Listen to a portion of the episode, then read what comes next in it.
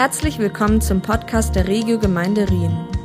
Wir hoffen, dass die Predigt von Wolfram Nilles dich persönlich anspricht und bereichert. Eine neue Serie beginnt. Wer vielleicht zum allerersten Mal da ist oder als Gast, äh, äh wir in der Gemeinde, wir äh, haben immer wieder Predigtserien, wo wir nicht nur einzelne äh, Sonntage nehmen, sondern einfach ein, ganzes Bibelbuch und dann mehrere Wochen dran äh, sind. Und diese Serie fängt heute an und die haben wir genannt Roots and Fruits. Und es geht dabei um den Kolosserbrief. Ein Brief, den ich selber noch nie ausgelegt habe, worüber ich selber noch nie gepredigt habe. Und gleichzeitig haben wir heute Taufe. Und ich könnte nicht begeisterter sein in diesem Doppelpack. Das ist auch Roots. Da sind Menschen, die sagen, ich will meine Wurzeln ganz neu in Christus einfach hineinsenken. Und ich möchte einfach Früchte bringen und das auch sichtbar machen. Und auch herzlichen Dank für all die vielen Gäste, Familie und Freunde und Bekannte, Nachbarn, wenn ihr auch immer alles noch mitgebracht habt. Vielleicht bist bist du hier und weiß gar nicht warum? Bist nur mitgezogen worden, mitgeschleppt. Herzlich willkommen, fühl dich wie zu Hause. Wir haben das bei uns immer recht entspannt und familiär und wir möchten, dass Leute sich wirklich wohlfühlen, auch in der Gegenwart Gottes. Gott ist nichts Bedrohliches, sondern Gott ist für uns, er liebt uns. Und äh, der ein oder andere mag den Originaltitel kennen von, Al von Alice Merton, heißt die, glaube ich. Heißt die Merton? Merton? So. Äh, und jetzt haben wir nur etwas umgedichtet, wenn du vielleicht genau hingehört hast. Wir haben ja jetzt auch noch ein paar Wochen Zeit, um das genauer zu analysieren, den Text. Äh, das Originallied heißt I've Got No Roots. So, und da haben wir gedacht, okay, das passt jetzt von der Aussage vielleicht nicht ganz so gut, weil wir wollen ja Roots haben und Fruits. Und deswegen hat äh, Colleen Merton das speziell neu eingesungen und hat gesungen, I need more roots for my faith to be solid in the ground. And I want more fruits, das muss ich ablesen, in my life to show Jesus all around. Und das ist genau das, was wir wollen. Amen. Das war schon die ganze Predigt. So, ein paar mehr Gedanken habe ich noch. Wir wollen so verwurzelt sein und Wurzeln bekommen, dass wir wie Eichen fest gegründet sind in der Wahrheit des Evangeliums. Und dass unsere Wurzeln so stark mit Christus verbunden, verwachsen sind, dass uns nichts umhauen kann in unserem Leben. Auch als Christ ist das Leben kein Ponyhof, so sagt man. Und wir, wir, wir sind alle einfach in, in Umständen, in einem Leben, in einer Welt, die zerbrochen ist. Und wir brauchen einfach in allen Höhen und Tiefen echte, gute Wurzeln. Und äh, das soll durch eine organische Verbindung zu Jesus geschehen. In allen Bereichen unseres Lebens wollen wir Frucht hervorbringen. Frucht, die Gott verherrlicht. Frucht, die nicht durch vermehrte Anstrengung, sondern durch vermehrte Schauung wächst es gibt gewisse Dinge, die wiederhole ich in Predigtserien. Nicht vermehrte Anstrengung ist das Geheimnis des christlichen Lebens, sondern vermehrte Anschauung. Jesus sagt nicht, strengt euch an und presst wie so ein Weinstock Früchte aus euch heraus, sondern bleibt in mir, bleibt mit mir verbunden und dann wird euer Leben ganz wie organisch Frucht bringen. Nicht indem wir uns mehr bemühen, sondern indem wir Jesus näher kommen und sein göttliches Leben durch uns fließen kann. Und der Kolosserbrief ist ein echtes Juwel. Das sind nur vier Kapitel. Das lässt sich lesen. Das ist schaffbar für jeden, der lesen kann. Und das kann man gut mal in einem Rutsch lesen. Und das möchte ich dir auch herzlich äh, äh, dich dazu einladen und zu ermutigen, dass du dir auch während dieser Serie immer wieder mal ein Kapitel schnappst. Vielleicht brütest du mal über einem Vers. Vielleicht liest du das einfach jede Woche in einem Rutsch, diese vier Kapitel durch.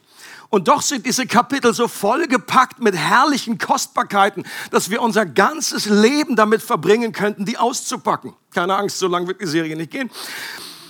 Das dürfen wir bestaunen, was da drin ist. Die Bibel ist nicht ein gewöhnliches Buch. Wir glauben daran. Christen glauben, dass die Bibel ein besonderes Buch ist, dass da Gott gesprochen hat. Und wenn Gott, der Schöpfer, redet, dann ist das doch genial, dass man das lesen kann, dass man das auf sich wirken lässt und sich dafür interessiert. Und wenn unsere Reaktion auf diesen kleinen Brief nicht ein begeistertes Wow ist, dann haben wir noch nicht alles entdeckt, was es zu entdecken gibt. Wenn Astronauten zum ersten Mal weit genug in den Weltraum fliegen, um die ganze Erde im Blick zu haben, ich habe euch doch jetzt eine kleine Erde mitgemacht. Also im Moment nicht so sichtbar von der. So, und auf so einem Bild zu sehen, das ist schon genial. Aber wenn man das Original sieht, aus der Entfernung, dann erleben viele den sogenannten Overview-Effekt.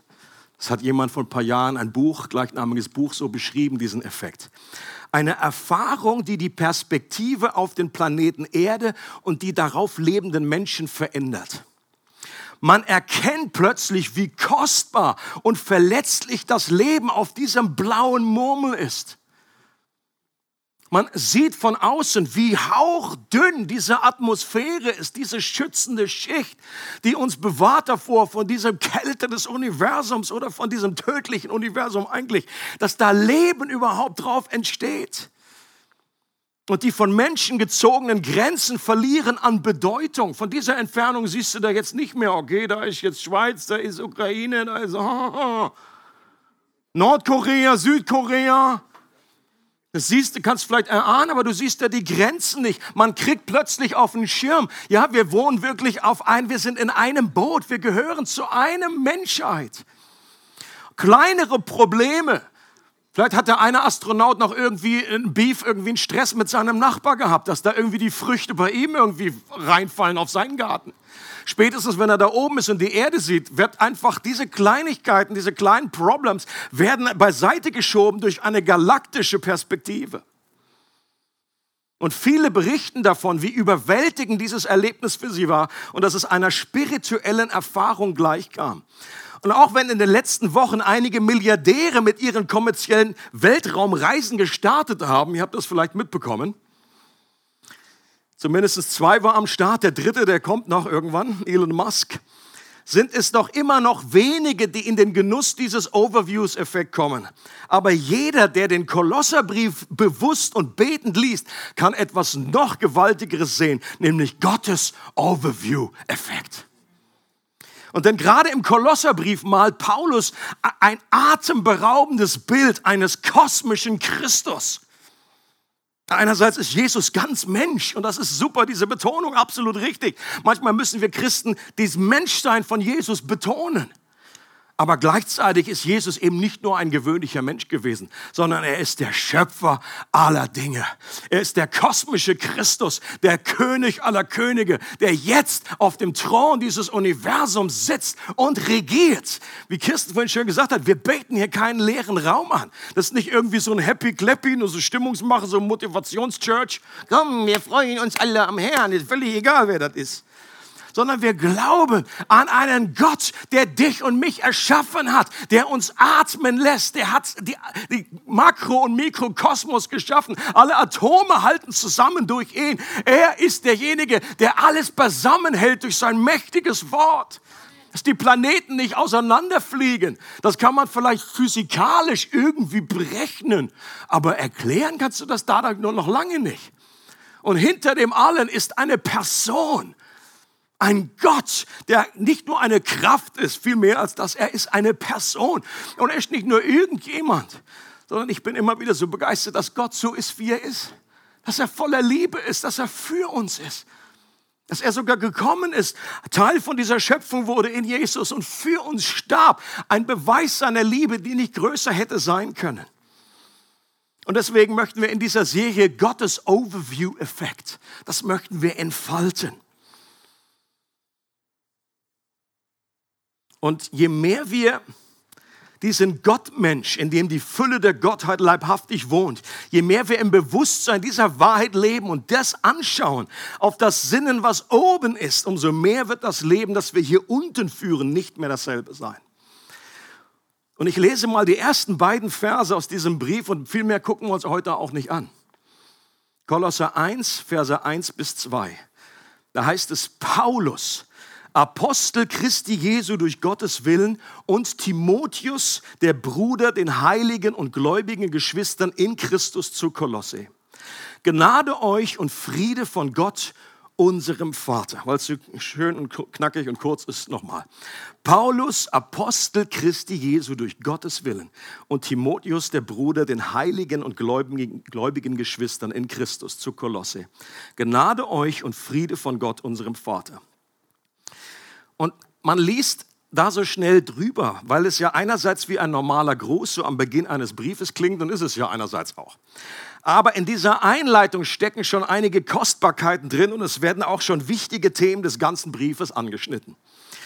Kolosse, das eben äh, das Adressat dieses Briefs. Das war eine Stadt in der heutigen Türkei, circa 150 Kilometer östlich von Ephesus. Ich habe euch ein kleines Bildchen mitgebracht, guckst du hier. Guckst du hier. Guckst du hier. Danke. Und in der direkten Nähe lagen die Städte Hierapolis und Laodicea. Laodicea kennen wir aus dem Buch der Offenbarung, das wird da erwähnt. Und in den äh, verschiedenen kleinen Städtchen, da gab es Gemeinden. Kolosse wird sonst nicht in der Bibel erwähnt, wird auch so in der ganzen Apostelgeschichte, äh, taucht das gar nicht auf. Und wir wüssten kaum etwas über diese Gemeinde, wenn wir den Brief von Paulus nicht hätten, den er wahrscheinlich aus der Gefangenschaft in Rom um das Jahr 60 geschrieben hat.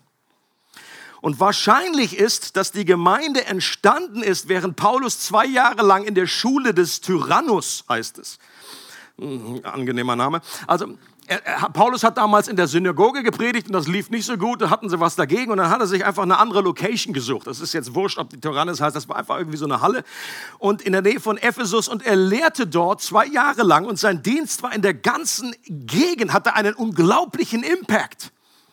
Einfluss auf Deutsch. Und es heißt, dass alle, die in Asien, und mit Asien ist jetzt nicht unser heutiges Asien gemeint, sondern die römische Provinz Asien, das ist so ungefähr, das liegt alles in der Türkei. In dieser ganzen Provinz wurden sowohl Juden als auch Griechen davon berührt und hörten das Wort des Herrn. Und es heißt sogar, dass ungewöhnliche Wunder durch Paulus geschahen.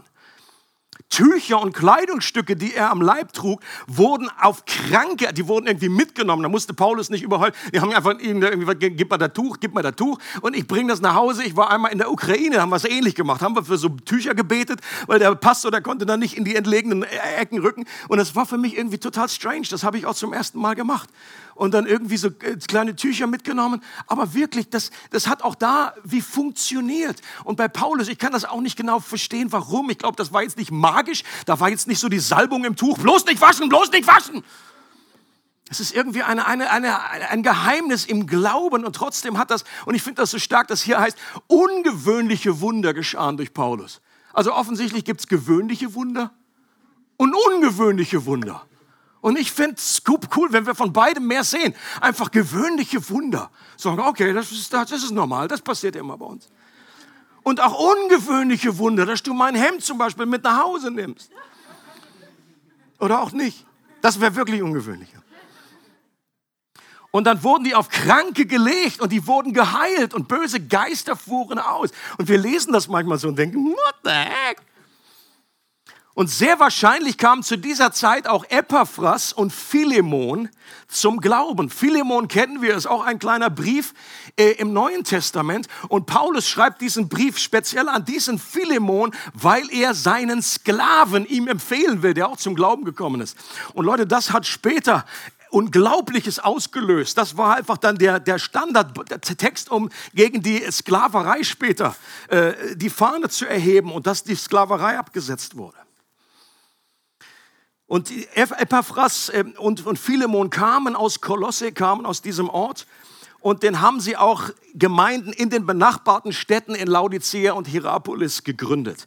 Und Epaphras ist zu der Zeit, als der Brief geschrieben wird, bei Paulus in Rom und erzählt Paulus von der Gemeinde, die Paulus selbst noch nie besucht hat und möglicherweise auch nie besuchen wird. Und das ist interessant. Paulus hat, war in vielen anderen Gemeinden, die hat es so selber gegründet, zum Beispiel Ephesus. Ja? Äh, aber in Kolosse war er noch nie und sehr, die Wahrscheinlichkeit ist sehr groß, dass er nie da war. Hat ihn nie per, per Angesicht gesehen, die Leute. Und was auch dafür spricht, ist, dass kurze Zeit später wird Kolosse von einem Erdbeben heimgesucht und seitdem spielt Kolosse keine große Rolle mehr in der Geschichte. Ephesus kannst du heute besuchen, einiges ausgebuddelt worden und so. Wenn Kolosse weiß man ungefähr, wo es ist, aber schon Hügel.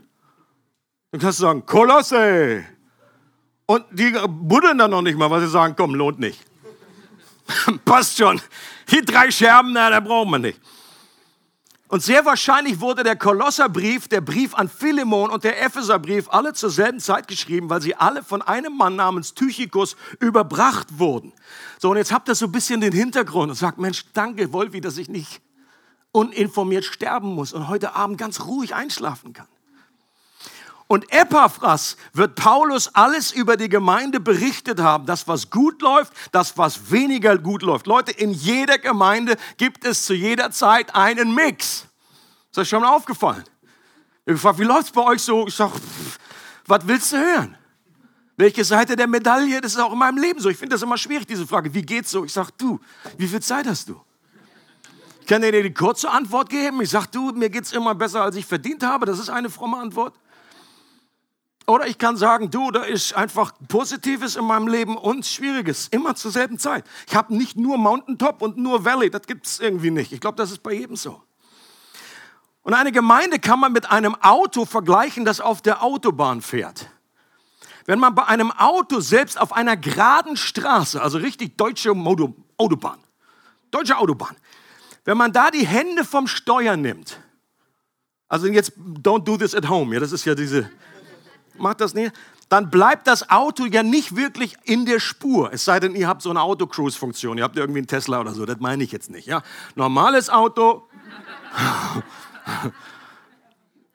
ihr versteht das Bild. Und früher oder später landest du mit deinem Auto an der Leitplanke. Wenn es gut läuft, wenn es schlecht läuft, jenseits der Leitplanke. Und selbst wenn wir so einen super frommen Ansatz haben, so als Christ, dann klappt das auch nicht anders. Äh, wir sagen zum Beispiel, wenn du Christ bist, du fährst das Auto, Herr, ich überlasse dir das Steuer. Ich will nur deine Wege fahren, Herr.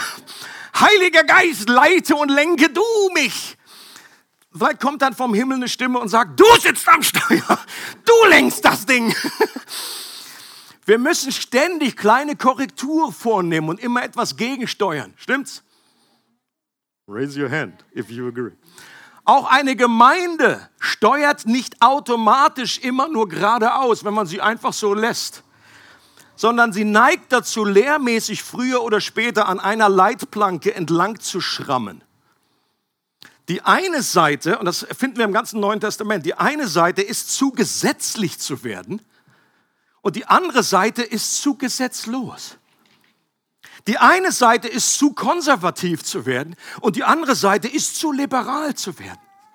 Die eine erlebt eine übertriebene Enge, die andere eine falsch verstandene Freiheit. Und gute Beispiele für je eine Seite dieser Planken sind die beiden Gemeinden aus Galatien. Das war eine super, super fromme und enge und gesetzliche Gemeinde. Die waren frommer als der Papst, den es damals noch gar nicht gab. Und, und die haben gesagt, ja, Jesus ist super, und aber, aber jetzt müssen wir noch alle Gesetze aus dem Alten Testament einhalten. Die eine Sache. Beide Gemeinden hat Paulus gegründet. Okay? Und diese Gemeinde, die ist irgendwann abgedriftet, in die voll da rumgeschrammt auf dieser gesetzlichen engen Seite. Und die andere Gemeinde waren die Korinther. Und die Korinther, da war irgendwie, da, da war einfach eine zu große Freizügigkeit. Die sind ganz fröhlich einfach als Christen noch zu Prostituierten gegangen und sagen, pff, das ist doch nur mein Körper, ist doch nicht mein Geist, das betrifft ihr doch gar nicht. Oder die haben sich da gestritten, einfach, oh, als wenn es keinen Morgen gäbe, einfach vor den, vor den öffentlichen Richtern da und gar nicht mehr versucht, als Geschwister miteinander klarzukommen. Dann sind einige völlig besoffen zum Abendmahl gekommen. Ah, es war herrlich. Not. Also das habe ich persönlich so auch noch nicht erlebt. Auch in der Gemeinde reicht es nicht nur aus, dem Heiligen Geist das Lenken zu überlassen. Das klingt zwar geistlich und irgendwie richtig, wenn man das so ausdrückt, aber das war offensichtlich nicht so, wie Paulus die Sachen gesehen hat. Die meisten Briefe im Neuen Testament haben wir überhaupt, weil Paulus und andere Schreiber der Gemeinden die Gemeinden wieder auf Kurs bringen wollten die schreiben da etwas zu ganz praktischen Dingen, wie die einfach ein bisschen aus dem Ruder gelaufen sind. Und ich sage, okay, da müsst ihr aufpassen, hier möchte ich gerne ein bisschen gegensteuern und hier, manchmal musst du auch aktiv ins Lenkrad eingreifen und sagen, ihr seid völlig auf dem falschen Weg. Und natürlich geschah das alles unter Gebet und ohne den Heiligen Geist wäre das nie passiert. Aber Paulus hatte nicht das Verständnis, hey, das ergibt sich schon, einfach mal chillen, dann kommt das gut, das pendelt sich alles wieder von alleine ein. Nein, er hat sich hingesetzt und im Gefängnis einen Brief geschrieben. Natürlich hat er gebetet, aber er hat auch ganz praktisch einen Brief gekritzelt. Und im, im Gefängnis ist es auch nicht so einfach. So, das ist nicht das Erste, woran man denkt, hey, mal einen Brief schreiben. Und er war davon überzeugt, dass Gott ihn dazu berufen hat. Das ist eine der Aufgaben von Leiterschaft. Auch wenn Jesus das Haupt der Gemeinde ist und der Heilige Geist den Tempel erfüllt, hat Jesus Menschen dazu berufen, Gemeinde ganz konkret zu lenken und zu leiten.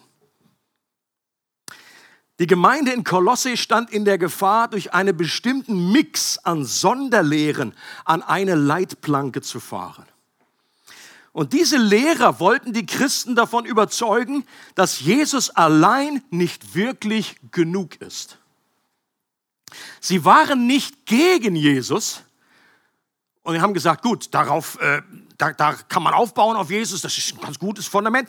Aber was sie jetzt brauchen, was ihr jetzt braucht, haben sie gesagt, das sind besondere Offenbarungen, zusätzliche verborgene Erkenntnisse, irgendwelche spezielle Erfahrungen durch Askese oder Engelserscheinungen, Lehren, in die nicht jeder normale Christ eingeweiht ist, die aber erst die wahre Fülle bringen. Das war so ungefähr die Richtung, in die das hinsteuerte. Leute, und das ist auch heute noch so aktuell, wie das vor 2000 Jahren ist. Ich habe mich in den letzten Tagen mit einer koreanischen christlichen Sekte etwas näher beschäftigt. Die heißt Shinjeonji. Shinjeonji. Das ist, so wenn ich es richtig verstehe, verstehe, koreanisch für ein neuer Himmel und eine neue Erde.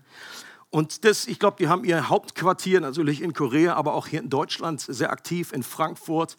Und äh, besonders junge Christen werden durch diese Sekte missioniert.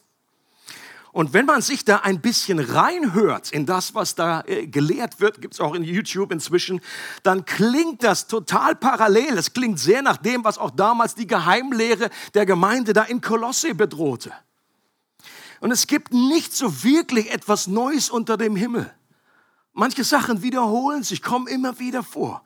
Und auch hier war das für mich einfach interessant zu sehen. Jawohl, das ist etwas, wo damals schon irgendwie die sich beschäftigen mussten, dass Jesus irgendwie nicht alleine ist oder hier noch ein spezieller äh, äh, Engel, der da ein besonderer Hirte, so wird es bei ihnen ausgedrückt, auf den muss man hören. Und nur diese Erkenntnis, die bringt jetzt uns wirklich in, in, das, in das Himmelreich hinein. Paulus war ein sehr demütiger Mann. Er hatte aber auch keine falsche Demut, sondern wusste, wozu er berufen war. Er war von Gott berufener Apostel. Das waren Menschen, die die Kultur an einen anderen Ort brachten. Also damals das Wort Apostel, das hatte mal grundsätzlich nichts mit dem Christentum zu tun, sondern wenn einfach zum Beispiel die Römer aus Rom haben einen Apostel geschickt, dass er zum Beispiel in Ephesus ein ähnliches, ein Mini-Rom aufbaut. Und dann sollte diese Struktur und dieses, diese Kultur, die sollte dort von einem Platz zum anderen gebracht werden. Dass Leute, auch Soldaten, wenn sie fertig sind, wenn sie in Rente sind, dann sind sie in Mini-Rom. Dann sind sie in Ephesus. Und dieses Bild benutzt Paulus und sagt, Apostel ist jemand, der die himmlische Kultur an andere Orte bringt. Diese Struktur dort hineinlegt, diese Gemeinden dort so gründet und diese Gotteskultur widerspiegelt. Und Paulus war ein durch den Willen Gottes erwähltes Gefäß, ein Gesandter Jesu, der sein Evangelium direkt vom Herrn empfangen hatte. Er schrieb und sprach und predigte mit göttlicher Autorität. Und wer heute, es gibt heute auch Menschen, Stimmen, die sagen, oh, Paulus, das war ja auch nur so eine Stimme unter vielen. Das war jetzt die Meinung von Paulus. Und das klingt manchmal so herabwürdigend, so nach dem Motto, Leute, Paulus war da nicht irgendwie nur so ein Waschbär irgendwie so ein Dödel, der da irgendwie zufällig da irgendwie was vertreten hat. Meine Güte, das war ein hochintelligenter Mann. Und der, der, der das Judentum studiert hat, der war ein Pharisäer der Pharisäer, die beste Ausbildung genossen. Aber das ist eigentlich nicht das Allerwichtigste. Das Entscheidende, was damals jemand zu einem Apostel gemacht hat, war, er hat den Herrn gesehen. Ihm war Jesus wirklich ganz real begegnet. Er hat die hörbare Stimme Gottes gehört. Er war sogar nicht nur, der war nicht gleichgültig dem Christentum gegenüber. Er war, er hasste diese neue Bewegung. Er hasste das Christentum. Und er war dabei, Christen zu verhaften und in die Gefängnisse zu schmeißen und umzubringen. Und diesem Mann offenbart sich Gott. Der sieht ein helles Licht vom Himmel, er hört eine Stimme, Saul, Saul, was verfolgst du mich? Und er bekommt ab diesem Moment ein neues Leben. Er wird verändert. Und äh, hat auch eine Heilung erlebt. Seine Augen werden äh, gehalten in diesem Moment, kann nicht mehr sehen. Und später kriegt er dann diese Heilung und kann, kann wieder sehen. Äh, und er hat mal ebenso die Hälfte, ungefähr die Hälfte des Neuen Testaments geschrieben. Paulus war jemand, der wahrscheinlich nach Jesus die Christenheit so geprägt hat wie keine andere Person. Also es ist eine Stimme, die man zumindest hören muss. Und Paulus sagt sehr deutlich, was er denkt und er korrigiert, wo das nötig ist. Er greift ins Steuer, wo das angebracht ist. Auch wenn er die Gemeinde und die Menschen überhaupt nicht kennt. Er hätte ja sagen können, Mensch, da will ich mich jetzt nicht so einmischen, das überlasse ich den Leitern da. Äh, da will ich keinem auf die Füße treten. Nein, Paulus wusste, es gibt biblische Wahrheiten, es gibt grundsätzliche Fakten, die gelten für alle. Egal, ob die in Ephesus wohnen oder Kolosse oder in Rien. Und ich finde, dass ich, und Paulus kennt unsere Gemeinde heute so wenig, wie er damals die Kolosser kannte. Und ich finde das spannend, ähm, dass das, was er den Christen damals geschrieben hat, auch für uns heute genau dieselbe Gültigkeit hat und wir diese Prinzipien auf uns anwenden können. Und im Verlauf des Briefes wird deutlich, dass Paulus gewisse Schieflagen nicht dadurch korrigiert, indem er ständig nur auf die Leitplanken, äh, über die Leitplanken redet und sagt, oh, das ist alles, alles falsch, falsch, falsch, falsch. Und hier auf der Seite, oh, alles falsch, falsch, falsch, falsch, falsch. Das macht er interessanterweise nicht. Er ist auch nicht ständig, er hat nicht ständig diesen mahnenden moralischen Zeigefinger irgendwie. Das denkt man manchmal, wenn man das Wort Christ hört, so, oh, Gott, der im Himmel immer nur Sachen verbietet. Nee, nee, nee, das geht nicht sondern indem er ihnen den auferstandenen Christus vor Augen malt und ihnen hilft, sich neu in dieses Ziel zu verlieben. Leute, ein Auto oder ein Schiff steuert mit man nicht dadurch am besten, indem man ständig auf die Leitplanken schaut. wenn ich auf der Autobahn bin, so, oh, da darf ich nicht hin und oh, nicht hin. Sondern am besten ist, ich schaue da geradeaus.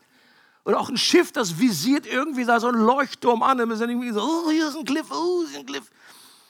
Und so macht es Paulus auch. Und dieses herrliche Ziel ist Christus, der alles erschaffen hat und der alles erhält, in dem die Fülle der Gottheit leibhaftig wohnt. Jesus allein genügt, sagt Paulus. Und gerade in Bezug auf diese falschen Lehren, die sagen, du musst, ha, Jesus, gutes Fundament, ja, ist gut, aber dann musst du noch Sachen addieren, du brauchst noch diese Erkenntnis und das. Und Jesus sagt, nein, nein, nein, die Fülle ist in Christus allein. Er reicht, wenn ich nur ihn habe, brauche ich nichts anderes.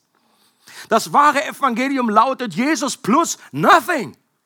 Glaube plus nothing. Gnade plus nothing. Und was Paulus außerdem tut, um die Christen in der Gemeinde damals zu stärken und vor Einseitigkeiten zu bewahren, ist, dass er sie an ihre Identität in Christus erinnert. Er ist überzeugt davon, dass ein guter Baum gute Früchte bringt und deshalb will er sie in Christus gründen, will, dass sie stark verwurzelt sind in der Wahrheit des Evangeliums und dann werden sie immer mehr zu dem, was sie schon sind. Und so heißt es da in diesem äh, äh zweiten Vers, den heiligen und gläubigen Geschwistern in Christus zu Kolosse von Gott, unserem Vater. Wenn man katholisch aufgewachsen ist wie ich, dann gibt es, dann gibt es, thank you, die Bestätigung vom Himmel. Dann gibt es zwischen normalen Gläubigen und den Heiligen einen großen Unterschied. Ich weiß nicht, ob ihr das auch so in der Wahrnehmung habt oder vielleicht auch einige hier katholisch aufgewachsen. Ähm, aber die Bibel redet nicht so über Heilige. Heilige sind ganz gewöhnliche Christen den heiligen und gläubigen Geschwistern, sagt Paulus. Wenn du glaubst, dann bist du heilig. Ich sag's nochmal, wenn du gläubig bist, bist du heilig. Nicht eines Tages, nicht wenn du äh, gemacht hast. Heilig bedeutet in der Bibel nicht in erster Linie eine moralische Vollkommenheit. Das kommt dann erst im zweiten und dritten Schritt. Das ist dann eine Frucht, die aus diesen Wurzeln heraus dann äh, wächst. Sondern was heilig bedeutet, ist, dass man nicht mehr zu einer Sache gehört, sondern jetzt zu einer neuen. Dass man abgesondert ist von einer Sache und jetzt zu etwas anderem gehört. Ich finde das Bild so genial, dass damals, wenn die Priester irgendwie für den Tempel ein neues Messer brauchten, dann haben sie irgendwie ein normales Messer vielleicht genommen aus der Küche das war jetzt nicht besonders heilig, das war nicht besonders scharf, das war an dem Messer an sich war nichts Besonderes. Sie sagte, bitte gib mir ein Messer. Und dann wurde es jetzt benutzt für den Tempel. Ab diesem Moment war es heilig. Und das ist dasselbe mit, mit dir und mir. Wenn wir zu Jesus gehören, sind wir heilig. Auch wenn ich verstehen kann, dass man das nicht auf die Visitenkarte druckt. Weil wenn du dich vorstellst, wer bist du? Ich heiße Wolfi, ich bin nur ein Heiliger. Ja, das ist äh, vielleicht das Ende des Bewerbungsgesprächs. In dem Moment, in dem du dein Vertrauen in Jesus setzt und durch den Geschenken Glauben erkennst, dass Jesus begehrenswert ist, ein kostbarer Schatz ist und die Gemeinschaft mit ihm suchst, bist du heilig. Ich hatte noch nie so einen Effekt beim Predigen. Ist ja der Wahnsinn. Und eh, auch egal, wie weit du schon im Glauben bist, wie viel Veränderung es da schon gegeben hat, wir sind durch den Glauben in Christus das ist die Lieblingsbezeichnung von Paulus für einen Christen. Paulus sagt eigentlich sehr selten ein Christ, sondern er sagt jemand, wir sind in Christus. In Christus. Und dann heißt es hier, die Christen wohnten zwar in Kolosse, aber ihre wahre geistliche Heimat und ihre wahre Bestimmung war, in Christus zu leben. Das war ihre übergeordnete Realität. Sie waren Kinder Gottes, weil Gott ihr Vater geworden ist. Leute, egal ob du aus Rien bist oder aus Lochach, aus Maulburg oder Allschwel, ob du Deutscher bist, Schweizer, Spanier, Engländer, Albaner, whatever.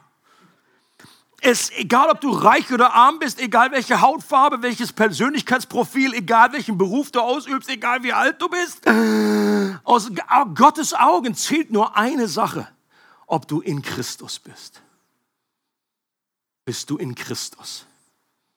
Leute, und wenn du selber nicht weißt an diesem Punkt, dann ist das kein großes Drama. Ich glaube, es ist nur ein Drama, wenn dir das völlig egal ist, diese Frage. Weil es ist wichtig, wenn Gott sagt, ich möchte, dass du in Christus bist. Und wenn nicht, dann kannst du diese kostbare Stellung erhalten, kostenlos, ohne dass du etwas dafür leisten musst. Warum? Weil Jesus dieses Privileg für dich teuer erkauft hat. Und die beiden Personen, die sich heute taufen lassen, die bringen genau das durch ihre Taufe zum Ausdruck. Sie identifizieren sich mit Christus und sagen, mein Leben ist so verwoben mit ihm. Ich möchte mit ihm Gemeinschaft haben, mein ganzes Leben lang. Es freut uns, dass du heute zugehört hast. Für weitere Predigten, Informationen und Events besuche unsere Gemeindewebseite www.regiogemeinde.ch.